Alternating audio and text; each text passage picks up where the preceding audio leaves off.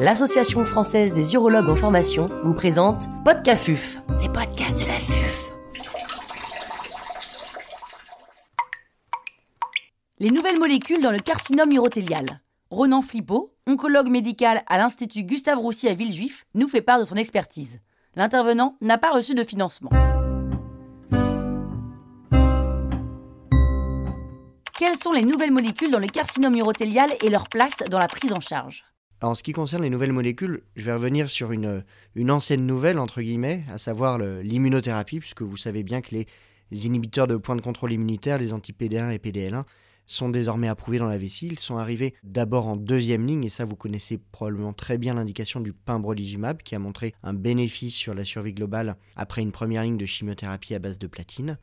Il faut savoir également que depuis assez peu de temps, nous avons également l'avelumab en entretien désormais, qui a également montré sa supériorité contre le placebo après une chimiothérapie à base de platine, alors que le patient est en réponse ou en stabilité. Alors l'immunothérapie, c'est pas fini puisqu'on remonte au fur et à mesure les lignes. Et puis, euh, vous avez euh, sûrement pu apercevoir les résultats de l'étude adjuvante du nivolumab qui ont montré un bénéfice sur la survie sans progression et euh, des discussions de remboursement qui sont actuellement en cours. Donc l'immunothérapie, c'est quelque chose qui arrive vraiment à toutes les étapes du carcinome urothélial métastatique et également maintenant localisé et infiltrant le muscle vésical. Une deuxième molécule importante pour moi, qui arrive là aussi à toute vitesse, c'est le développement de ce qu'on appelle les ADC pour euh, Antibody Drug Conjugate, si on n'aime pas les acronymes anglo-saxons, il s'agit d'immunoconjugués, c'est-à-dire de thérapies ciblées qui sont chargées avec une molécule de chimiothérapie, donc la promesse d'un traitement plus efficace et plus ciblé sur la maladie. Et donc, les résultats euh, très encourageants de l'enfortumab védotine ont conduit à son autorisation euh, temporaire euh, d'utilisation, un accès précoce donc, pour une molécule qui avait montré un bénéfice par rapport à la chimiothérapie on était dans cette situation en troisième ligne, après la chimiothérapie de première ligne, après l'immunothérapie de deuxième ligne, et donc une molécule très prometteuse qui est désormais évaluée de manière beaucoup plus précoce dans la stratégie thérapeutique. Le cancer de la vessie, finalement, on a une histoire qui peut se rapprocher de certaines autres tumeurs solides, une maladie où on avait donc que de la chimiothérapie jusqu'à il y a peu euh, dans les stades avancés, euh, l'immunothérapie qui arrive, et puis également les thérapies ciblées. 20 à 25% des tumeurs urothéliales sont euh, porteuses de mutations ou de fusions euh, du gène FGFR et donc euh, des développements d'anti-FGFR ont eu lieu ces dernières années et l'erdafitinib a prouvé une efficacité antitumorale extrêmement intéressante avec près de 50% de taux de réponse chez les patients sélectionnés pour des anomalies FGFR. Il s'agissait d'une étude de phase 2, l'étude de phase 3 est en cours, mais sur la base de ces données, l'erdafitinib est également en accès précoce. Donc un traitement qui peut parfois marcher extrêmement rapidement et extrêmement bien chez cette catégorie de patients sélectionnés. Ça veut aussi dire que la sélection moléculaire des patients atteints de carcinome urothélial métastatique doit être réalisée pour finalement tout le monde maintenant. Ces molécules ont-elles un profil de toxicité spécifique?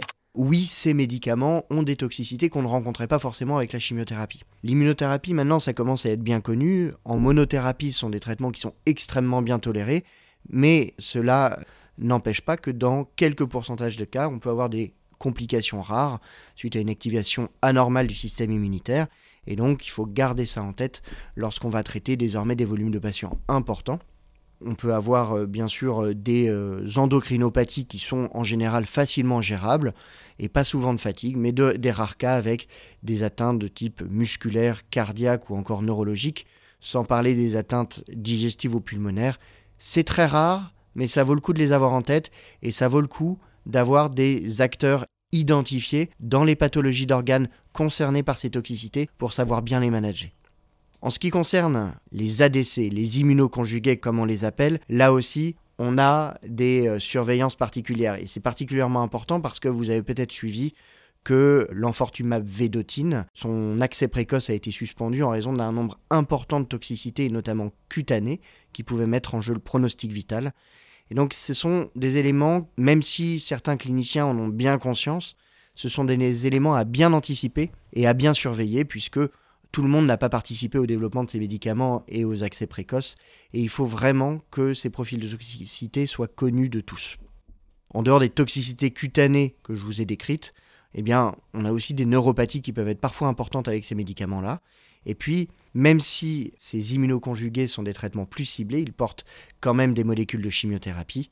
Et donc on peut avoir également une toxicité qui peut être assez euh, similaire sur certains aspects à des toxicités de chimiothérapie, avec notamment des cytopénies. En ce qui concerne les thérapies ciblées anti-FGFR, là on est sur des toxicités qui sont propres au ciblage de la voie FGFR, une voie qui était euh, jusque-là assez peu ciblée en tumeur solide, donc qui n'est pas forcément encore bien connue, mais il faut savoir que ça peut donner des hyperphosphorémies qui peuvent donner des atteintes elles-mêmes rénales. Et puis derrière, en termes d'altération de la qualité de vie, on peut avoir des atteintes des muqueuses et également des altérations inguéales. Donc une toxicité qui peut être euh, gênante au quotidien, qui peut nécessiter pas mal d'adaptation de doses. Donc là aussi, certes c'est une thérapie ciblée, mais certes c'est important d'avoir euh, l'expérience clinique et la connaissance de ces événements indésirables pour qu'on puisse bien anticiper les adaptations de doses et les traitements de support qui vont avec en particulier.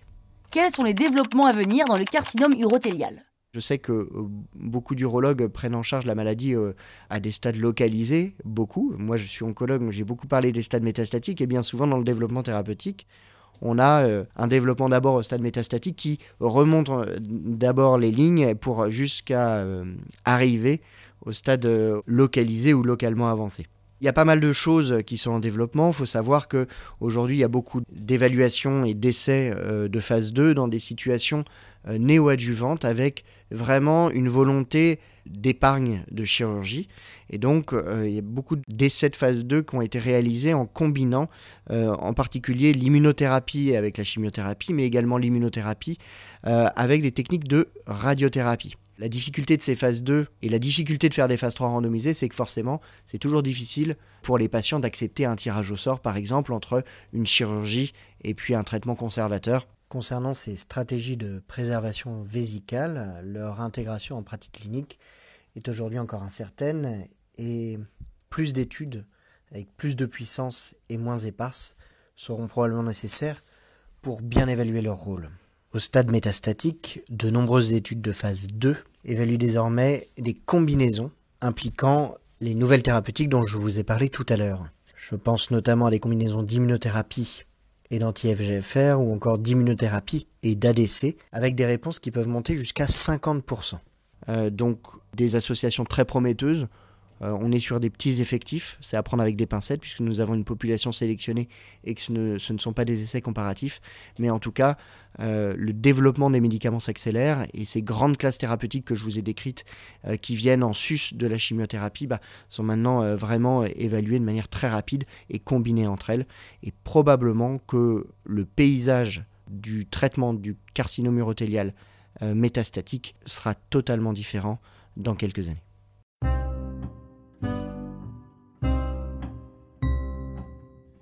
Un grand merci à Ronan Flippo pour ses conseils précieux. C'était Podcafuf, les podcasts de